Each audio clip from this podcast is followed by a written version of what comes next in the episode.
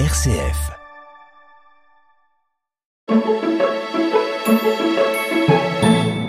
Dans cette chronique à la une, je vous propose de revenir sur l'émission God's Talent de cette semaine en écoutant cet extrait. Nous célébrons cette année le 800e anniversaire de la création des crèches par Saint François d'Assise. Du moins, c'est ce que l'on croit savoir. Nous allons enquêter ce sujet en présence de Michel Vincent. Je suis ici à vos côtés. Michel, bonjour. Bonjour Jacques. Je suis ici au milieu de, vos nombreuses crèches dans une magnifique exposition. Vous êtes un des plus grands, si pas le plus grand créchiste collectionneur de crèches ici euh, en Belgique.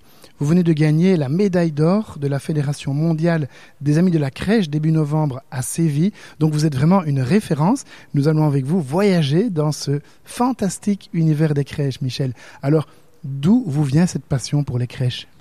C'est une passion qui remonte vraiment à ma prime enfance. En fait, j'ai commencé à marcher très tôt et on a une photo. À neuf mois, je suis monté seul dans le, divan en fait pour aller voir les personnages euh, de la crèche. Donc euh, euh, je, je, me suis risqué dans l'escalade, voilà. Et à partir aussi loin que je me souvienne, à partir de deux ou trois ans, j'avais des crèches en permanence dans mes jouets.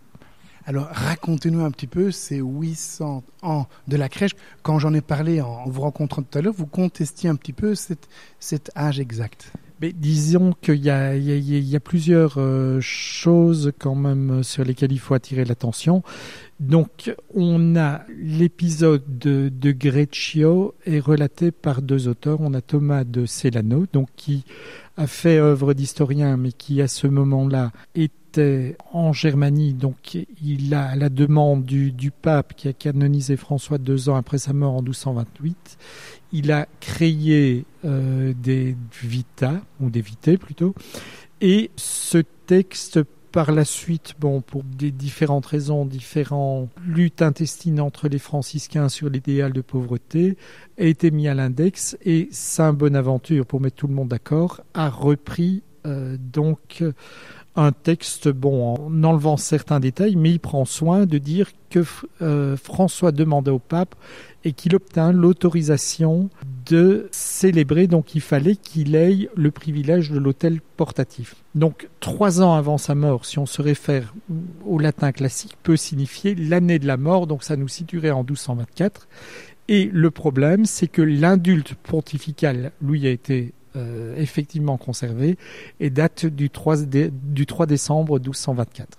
voilà. Mais en tout cas, la crèche date donc quelque part clairement de, de Saint François d'Assise. Alors on peut discuter sur l'année exacte ou le mois précis de la crèche, mais en tout cas la crèche viendrait vraiment de François d'Assise, on peut, on peut le dire? C'est encore fort discutable parce que le, le texte de Thomas Celano parle à trois reprises d'une vision, vision qui tombait bien à propos car l'enfant Jésus était oublié de bien des cœurs, mais il célèbre en fait la crèche sur une mangeoire, donc il fallait cet hôtel portatif, entre un âne et un bœuf vivant.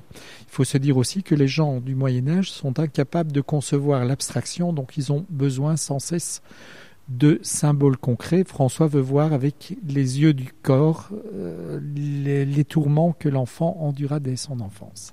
vous êtes en train de nous dire que la première crèche était vivante était vivante, mais il y, avait un âne et un bœuf. Il n'y a, pas de, représentation de la Vierge, de Joseph ou de l'enfant. C'est une expérience mystique, c'est une expérience euh, spirituelle.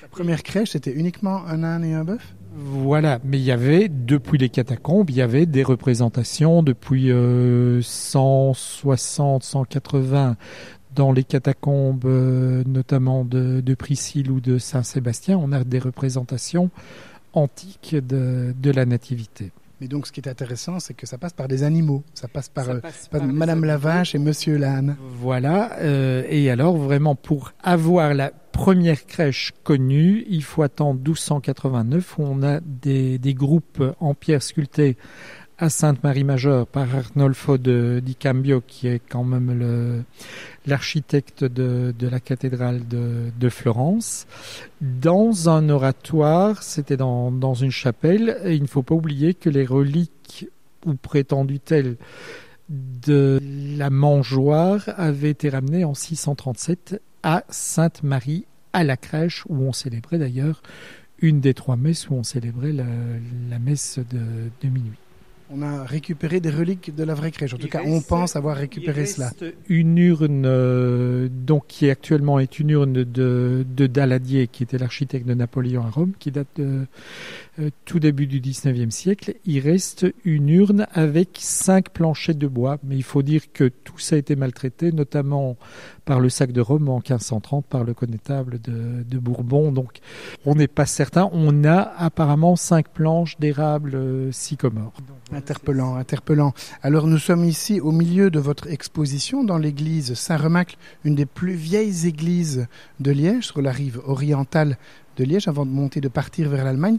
Nous sommes ici entourés de 1500 santons environ, d'une vingtaine de crèches dans une magnifique exposition. Euh, on, est, plus, plus proche des 80 crèches, mais je ne les ai pas comptées, mais il me semble qu'on doit arriver. Donc j'ai dû faire un choix. Je n'ai que 25 euh, vitrines euh, et quelques tables. Donc il y, a encore des choses à aménager pour que notamment la, la crèche paroissiale que je monte donc avec mes santons, avec mes créations, mais qui fait 23 mètres carrés et 4 mètres de haut. Donc euh, on est plus proche des, de 80 ensembles différents, de 80 items différents.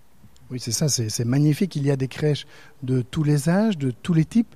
Vous m'avez fait une petite visite avant, avant l'interview. C'est assez remarquable. Vous-même, vous êtes créateur de santons, de crèches, mais vous êtes également collectionneur. L'intégralité de ce programme est bien entendu à retrouver en podcast dès à présent sur notre site internet www.rcf.fr sous la recherche God's Talent.